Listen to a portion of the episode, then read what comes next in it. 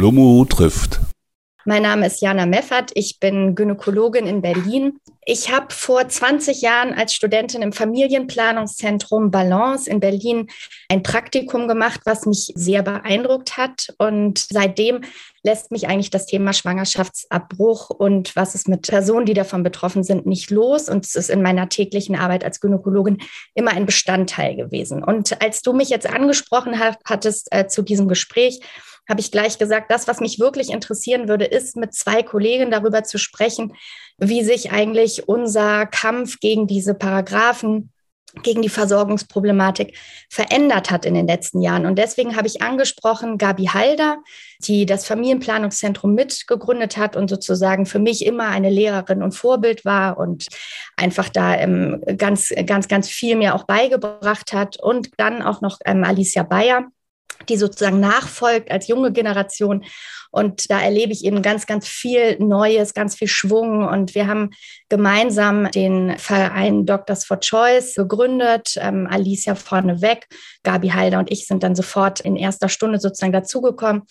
Und im letzten Jahr ist sehr, sehr viel passiert oder so in den letzten zwei Jahren vor allen Dingen. Und deswegen habe ich diese beiden Partnerinnen sozusagen für dieses Gespräch mit eingeladen. Ich heiße Gabi Halder. Ich bin eigentlich gar nicht so ganz freiwillig zur Gynäkologie gekommen. Ich wollte eigentlich Haut machen. Und zwar war mir die Gynäkologie zu schwierig. Ich bin 74 nach Berlin gekommen und habe da im Frauenzentrum Beratung zum 218 gemacht. Frauen, die ja keine Informationen gekriegt haben, auf den Weg zu bringen, wo sie was kriegen, um zum Schwangerschaftsabbruch zu kommen. Da war gerade der Schwangerschaftsabbruch möglich, straffrei unter bestimmten Voraussetzungen. Also es waren die, die Zeit der Fahrten nach Holland war vorbei. Und das Thema war mir zu schwierig. Das war, ich wollte es gar nicht haben und wollte Dermatologie machen. Also die Kontaktfläche der Menschen zur Umwelt, die wollte ich gerne heile machen. Aber dieser Schwangerschaftsabbruch und diese Gynäkologie, die war widerwärtig, so wie sie sich für mich dargestellt hat. Mein erster Chef, Hermann Brehme, ich war in der Chirurgie, der hat gesagt, du musst in die Gynäkologie, da braucht man Frauen, da braucht man gute Frauen und hat also geguckt, dass ich, dass ich den Kontakt zur Gynäkologie gefunden habe. Ich bin dann in die Gynäkologie gegangen und war glücklich. Ich bin Alicia Bayer und ich bin im Medizinstudium zu diesem Thema gekommen, 2015. Da war ich extern bei einer Veranstaltung, wo eine ganz tolle, inspirierende niederländische Ärztin und Aktivistin zum Schwangerschaftsabbruch gesprochen hat. Rebecca Gompertz heißt die hat auch ganz tolle Organisationen gegründet, Women on Web und Women on Waves, ähm, die auch Medikamente zum Schwangerschaftsabbruch verschicken in alle Länder. Also durch sie habe ich erstmal überhaupt gelernt, wie häufig Schwangerschaftsabbrüche sind und dass sie im Strafgesetzbuch stehen dass sie immer noch ein Straftatbestand sind, äh, das war mir nicht bewusst. Und sie hat mich eben in Kontakt gebracht mit Medical Students for Choice in den USA. Das ist eine Studierendengruppe, die es global gibt und die in verschiedenen Ländern Ableger hat und äh, bis dato aber noch nicht in Deutschland. Und dann habe ich an der Charité in Berlin mal nachgeschaut, äh, wie das Thema dort eigentlich vorkommt. Und es war tatsächlich sehr ernüchternd. Also es, es, kam einfach in sechs Jahren Studium nicht vor, obwohl es so ein häufiger Eingriff ist. Und dann haben wir da eben einen deutschen Ableger gegründet. Das hat viel Spaß gemacht und seitdem bin ich bei dem Thema geblieben. Was ich eben so interessant finde, ist, dass wir uns vielleicht noch mal so ein bisschen Gedanken machen darüber, wie wir das erlebt haben, eben im Studium oder eben auch als Kinder, jetzt als Ärztin und vor allen Dingen auch ganz doll die Frage an dich, Gabi, wie hast du das erlebt in deiner ganzen Laufbahn? Was hat sich eigentlich verändert? Ne? Ich weiß, wir reden manchmal darum, also Gabi und ich, wir sind schon sehr, sehr lange in einer Berliner Gruppe, die wir mal Pro-Choice Ärzte in Berlin genannt haben. Und da sind wir auch so verteilt sozusagen. Es gibt eine etwas ältere Gruppe und es gibt die neueren oder die jüngeren. Aber die jüngeren sind ja jetzt auch schon Mitte 40 und da finde ich, gibt es immer mal wieder so Kommentare von dir, Gabi, ne, wo du sagst zum Beispiel, ihr traut euch jetzt oder wir hatten noch ganz andere Probleme und so. Und das fände ich jetzt nochmal so spannend, auch darüber zu sprechen, was sind denn eigentlich andere Probleme? Also ich habe zum Beispiel erlebt als Kind, ich bin in den 70er Jahren von meiner sehr feministischen Mutter mitgenommen worden auf Demos, mein Bauch gehört mir und habe das sozusagen schon, sage ich mal, mit der Mutter mich eingesogen, dass dieses Thema ein absolut zentrales vom Feminismus ist. Würdest du sagen, dass das sich verändert hat? Also sind die Demos anders geworden? Weil ich habe die als Kind erlebt. Jetzt erlebe ich die als 40-Jährige. Auf dieser Demo-Ebene, da kann ich das jetzt irgendwie ganz schlecht beurteilen. Also das, was sich gewandelt hat, das ist, dass für mich dieses medizinische System einfach das Problem ist. Dieses medizinische System hat bezüglich der Frauenversorgung versagt. Also ich habe mitgekriegt, wie da mit Enthusiasmus in der Universität Pillen beforscht worden sind, auch Spiralen beforscht worden sind, dass da also Frauen versorgt worden sind. Und dann kam eben irgendwann den Leuten der Forschergeist abhanden. Das ist also was, was ich beobachtet habe. Und das wird flankiert von Ereignissen, die passiert sind, wo diese Paragraphen wahrscheinlich also so zur Einschüchterung der Ärzte geführt haben, der Ärztinnen und Ärzte geführt haben, dass einfach da also nichts mehr ging. Und zwar gab es diese Prozesse in Memmingen, wo ein Arzt verurteilt worden ist, weil er zu Unrecht Schwangerschaftsabbrüche gemacht hat. Die Umstände sind jetzt gar nicht so wichtig, aber die Frauen, die er da also behandelt hat, die sind nochmal vor Gericht gezerrt worden. Das war so ein Schandurteil. Bei den Juristen steht es auch so drin. Ne? Memmingen ist einfach der Tiefpunkt von Juristerei in Deutschland. Dieses System hat gezeigt, was gegen Frauen und was aber auch gegen einen Arzt passieren kann, wenn dieser 218 tatsächlich gelebt wird. Und es hängt von dem Umfeld ab. Das Umfeld, das war Bayern. Und der Arzt, der ist nie wieder auf die Füße gekommen. Der hat irgendwann mal welche Latschenkieferöl auf dem Marktplatz verkauft. Er ist ein gebrochener Mann gewesen und die Frauen sich, haben also dieses Stigma mit sich rumgetragen. Eine ist davon in die Politik gegangen und ist bekannt geworden bei den Grünen. Die hat also da kreative Kraft rausgezogen. Aber ansonsten war das also einfach, das hat, das hat die Republik tatsächlich nachhaltig und auch diese ganze Ärzteschaft hat es also beeinträchtigt, denke ich auch hinsichtlich eines Punktes, nämlich, Kurz davor war die Abtreibepille in Frankreich auf den Markt gekommen. Und unsere Endokrinologen, die waren total heiß darauf, weil das war eine, eine, neue Substanz, die es zu beforschen gab. Die Pillen waren abgegessen. Eine neue Substanz mit unglaublichen Möglichkeiten erschien auf dem Markt. Und dann kam dieses Urteil und das Interesse, diese Substanz irgendwie zu verwerten, war gar nicht da. Noch haben diese Endokrinologen, als in Frankreich die Abtreibepille dann vom, zwischenzeitlich vom Markt genommen war, unterschrieben, dass es also doch weiterhin den Frauen zur Verfügung stehen sollte. Auch unsere deutschen Gynäkologinnen und Gynäkologen. Und dann dieses Urteil und danach einfach kein Interesse an dieser Substanz. Dieser Umgang mit dem 218 hat also einfach mal die ganze Republik nachhaltig beeinträchtigt. In Deutschlands Westen ist diese Substanzgruppe nur in Ansätzen äh, beforscht worden, auch noch von Schering, aber die Universitäten haben es nicht aufgegriffen. Im Osten war es ein bisschen anders. Da gab es also tatsächlich eine Forschungsstelle in Greifswald, wo da ein Zentrum war.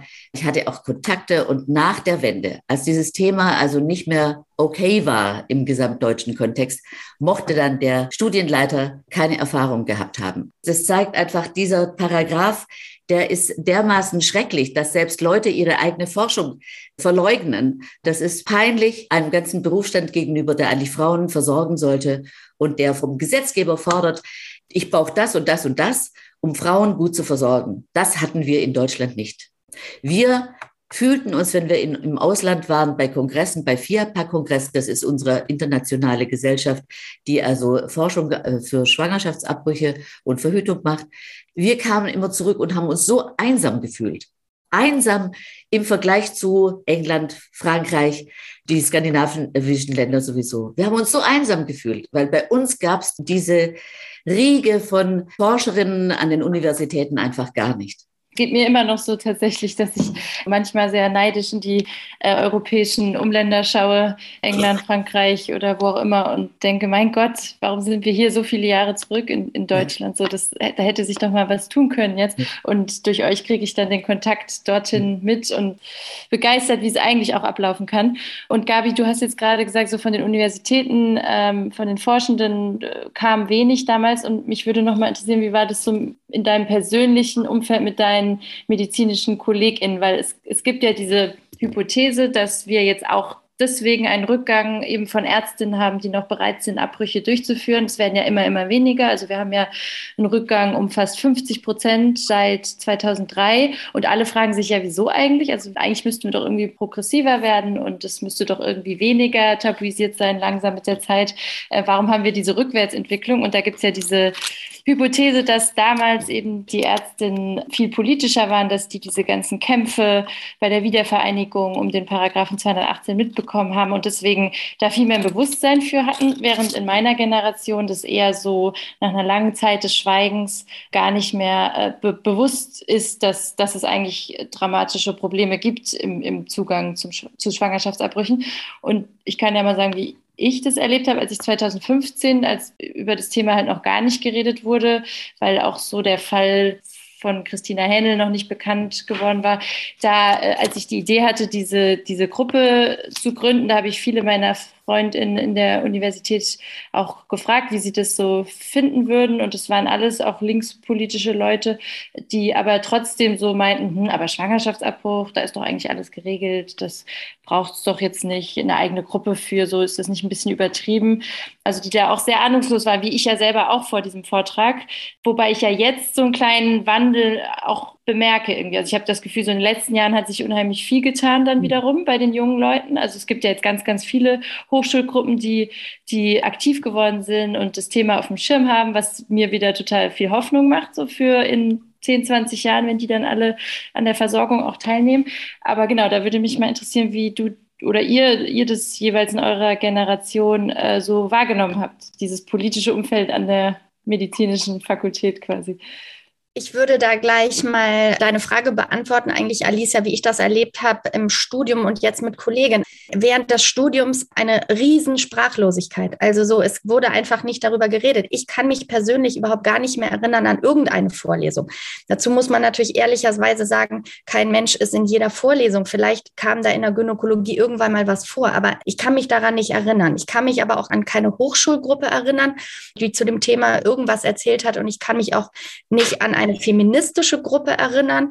Ich glaube, ich komme einfach wirklich aus dieser unpolitischen Generation, wo wir so das Gefühl hatten, alles ist irgendwie schon gesagt. Ich kann mich erinnern an Gespräche mit meiner Mutter, ähm, wo ich eigentlich eher gerade als junge Frau gesagt habe, ich habe doch überhaupt gar keine Probleme als junge Frau. Ne? So, was, was redest du denn da eigentlich alles über Feminismus? Also Feminismus war eigentlich eher verpönt in der Zeit, wo ich studiert habe. Und dann eigentlich wirklich diese berühmte gläserne Decke, die habe ich dann erfahren in den Anfängen meiner Ausbildung. Also ich kann mich erinnern zum Beispiel, dass es eine Situation gab, wo der Chefarzt in der Klinik, wo ich gesagt habe, bei der Vorstellung von einer Ärztin für die Oberarztstelle ähm, ins Team gefragt hat, die hat drei Kinder, kann sie das denn dann?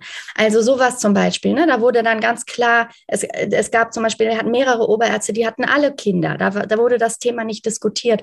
Also ich glaube, diese gläserne Decke, so die habe ich wirklich stark erfahren als junge Ärztin und die ist bei den Studenten diese Grenze sozusagen, diese Notwendigkeit, dass über Feminismus geredet wird, über Geschlechtergerechtigkeit. Ich glaube, das ist wieder stark gekommen.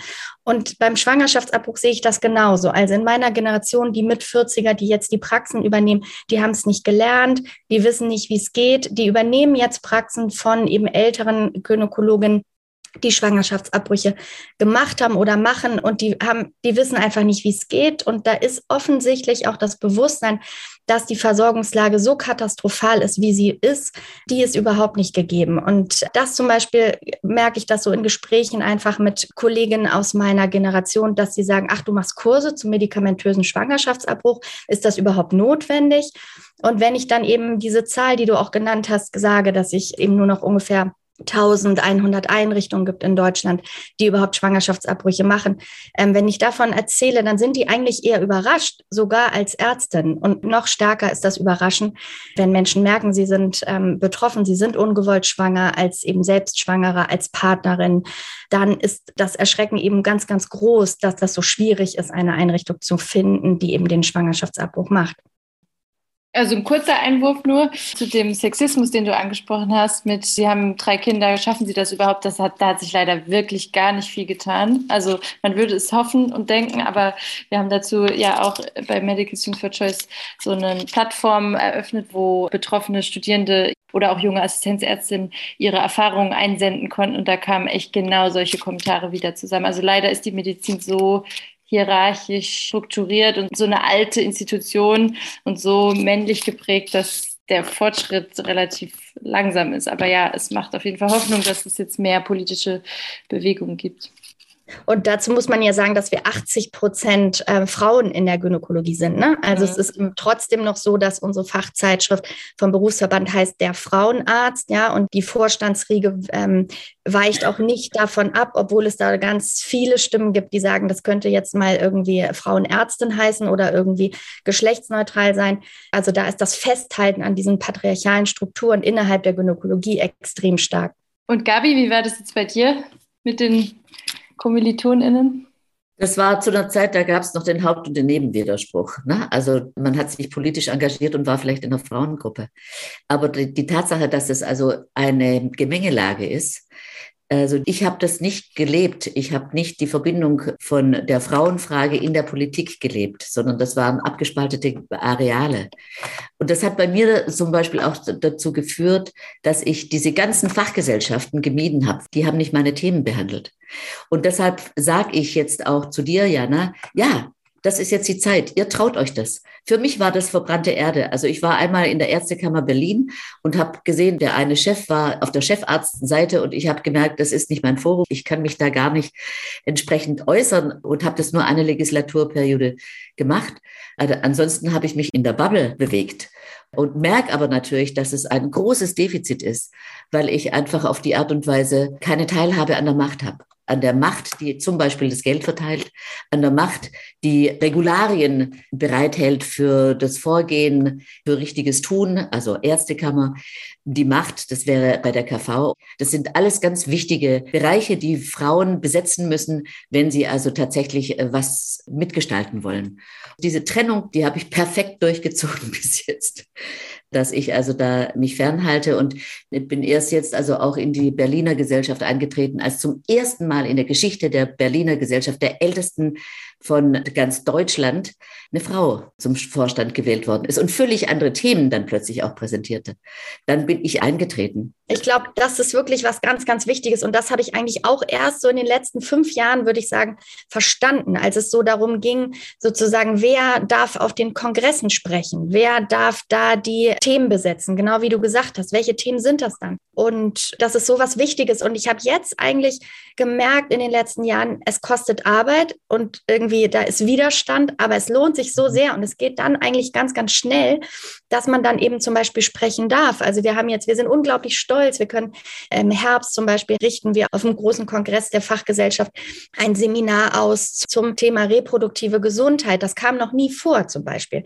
Und gleichzeitig habe ich letztes Jahr bei diesem Kongress eben gesehen, von den ganzen Postern, die da eingereicht werden, gab es vielleicht drei oder vier zum Thema Schwangerschaftsabbruch. Und das ist eine Menge dieser Poster von mehreren hundert. Da gab es ganz, ganz wenige und alle hatten etwas mit Psyche zu tun, alle mit psychischer Verarbeitung. Und da ging es eben überhaupt nicht darum, darum zum Beispiel um Antibiose, um also die wirklich medizinischen Themen, um Schmerzmedikation und so weiter. Und das ist eben das, was du vorhin auch so angesprochen hast. Ne? Wichtig, dieser Blick international international, dass diese Dinge alle beforscht werden an den Unis mit Geld, mit Professoren und auch mit den Fachgesellschaften dahinter. Und das ist eben was, was in Deutschland so wenig ist. Und ähm, ich glaube, da sind die Gesetze wirklich noch ein Riesenhemmschuh und, ähm, und müssen deswegen einfach verändert werden.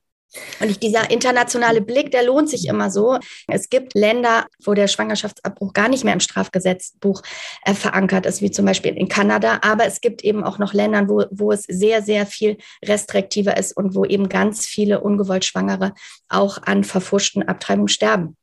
Ich denke, wir sind noch relativ in einer guten Situation hier. Wir haben wenigstens ein Verständnis auf Frauen können auf ein Verständnis setzen, dass sie medizinisch gut versorgt sind. Das ist in anderen Regionen der Welt überhaupt gar nicht der Fall. Also ich werde demnächst einen Film begleiten in Tübingen äh, beim Frauenfilmfest, wo es darum geht, dass Frauen, die also eine Totgeburt oder eine Fehlgeburt erleiden, 30 Jahre ins Gefängnis müssen.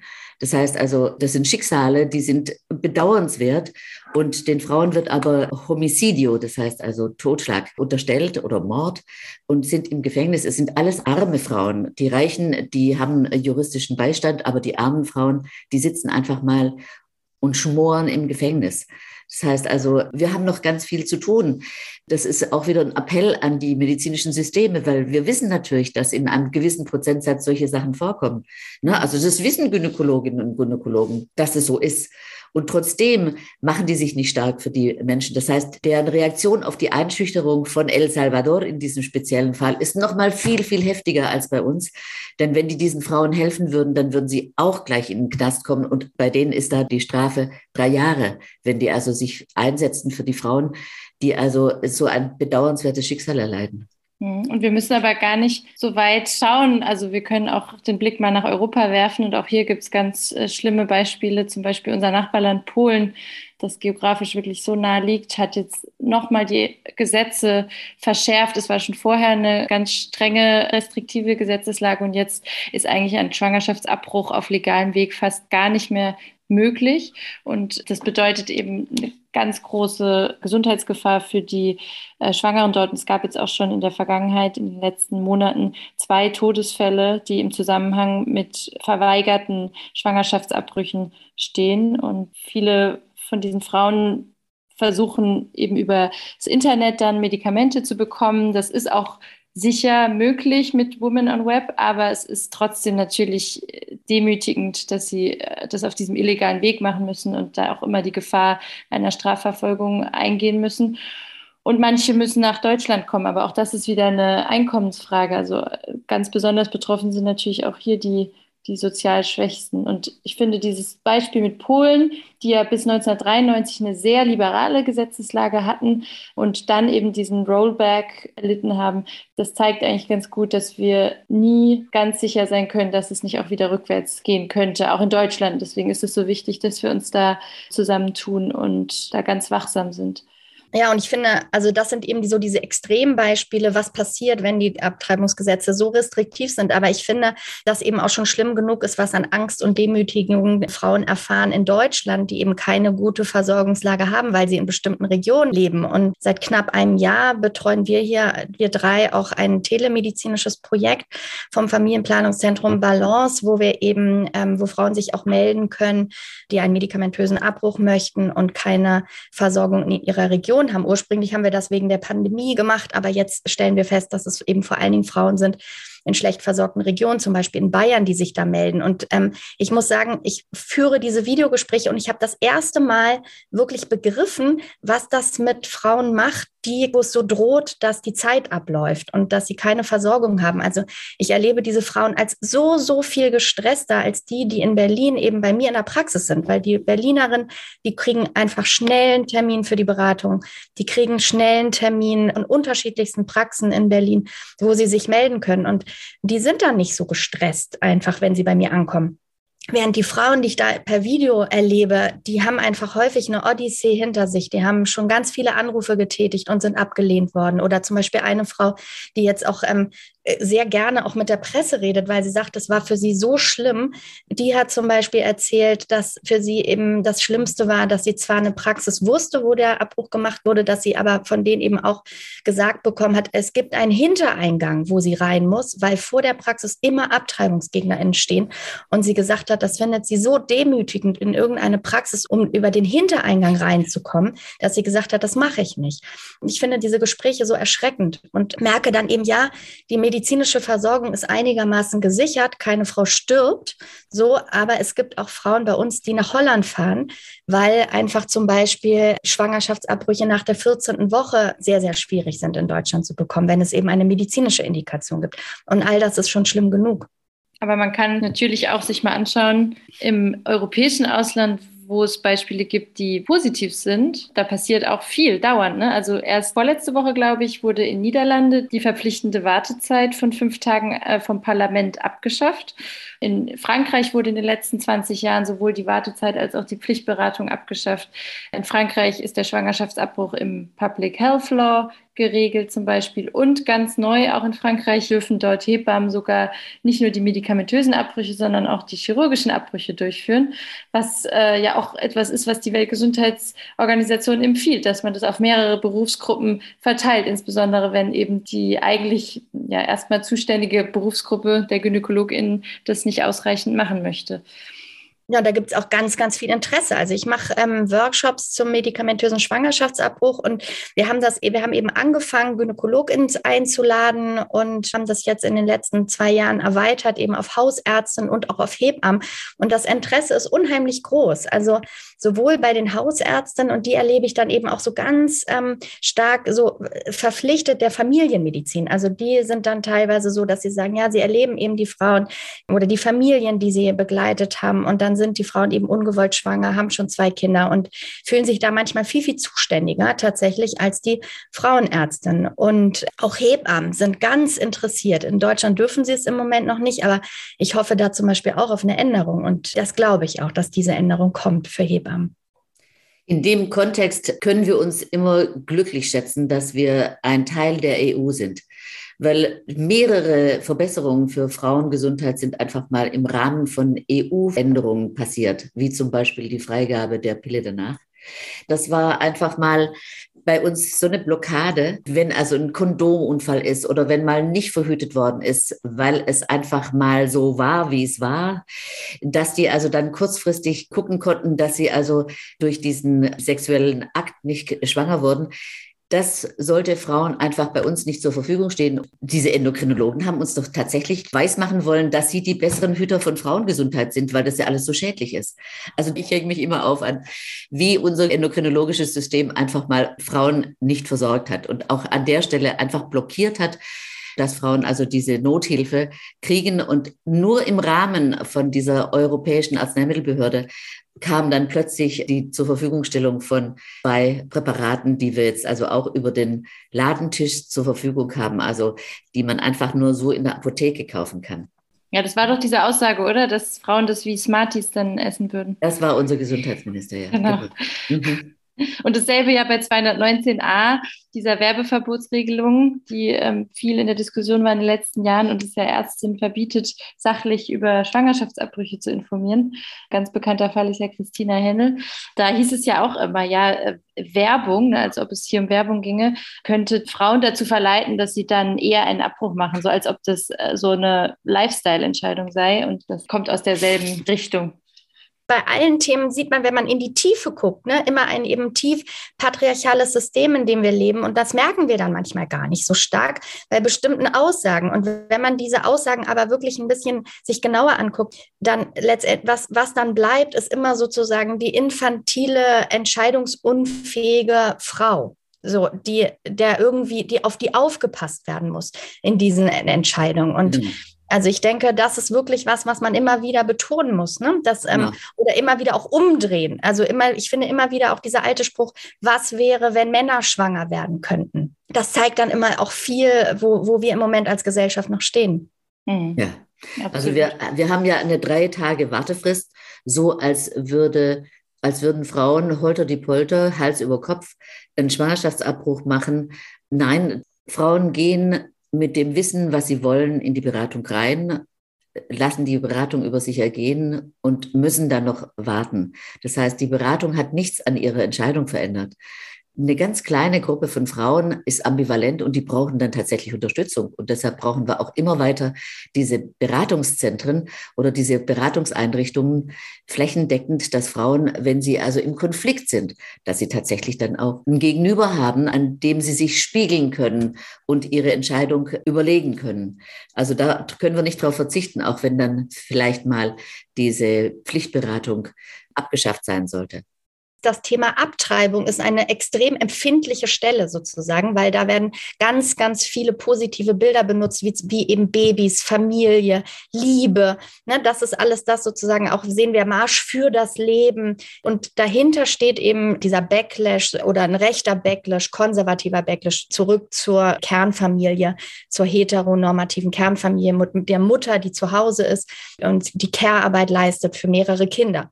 Das ist sozusagen das Grundprinzip. Und dann ist eben der, der, Kampf sozusagen gegen Abtreibung ist eine Stelle sozusagen, wo man eben, wo man die, die Menschen emotional mitnehmen kann. Ja, Babys sind eben ein guter, sind da eben ein gutes, äh, gutes, positives Bild. Das ist besser als die Frau am Herd. Was mir noch wichtig wäre, ist, dass unsere Hörerinnen und Hörer mitkriegen, dass wir in einem richtigen Dilemma stecken. Und das ist, dass unsere Themen, die wir haben, das heißt also Verhütung, nicht mehr gesehen werden. Die Welt verbessert sich, die Welt optimiert sich und unsere Verhütung ist nicht verbessert und nicht optimiert, sondern seit 20 Jahren haben wir quasi nichts Neues gekriegt.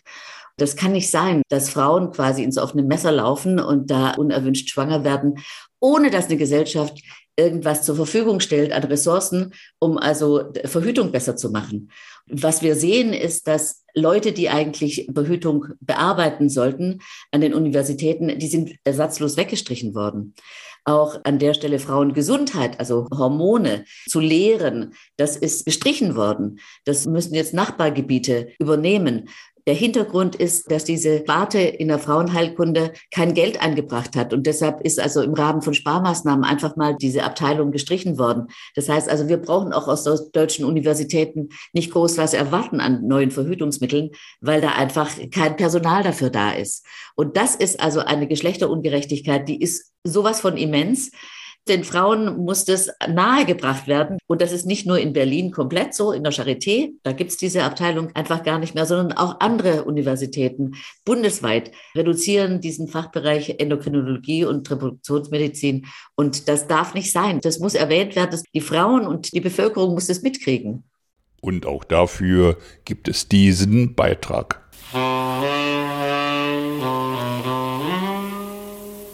Schlummo trifft.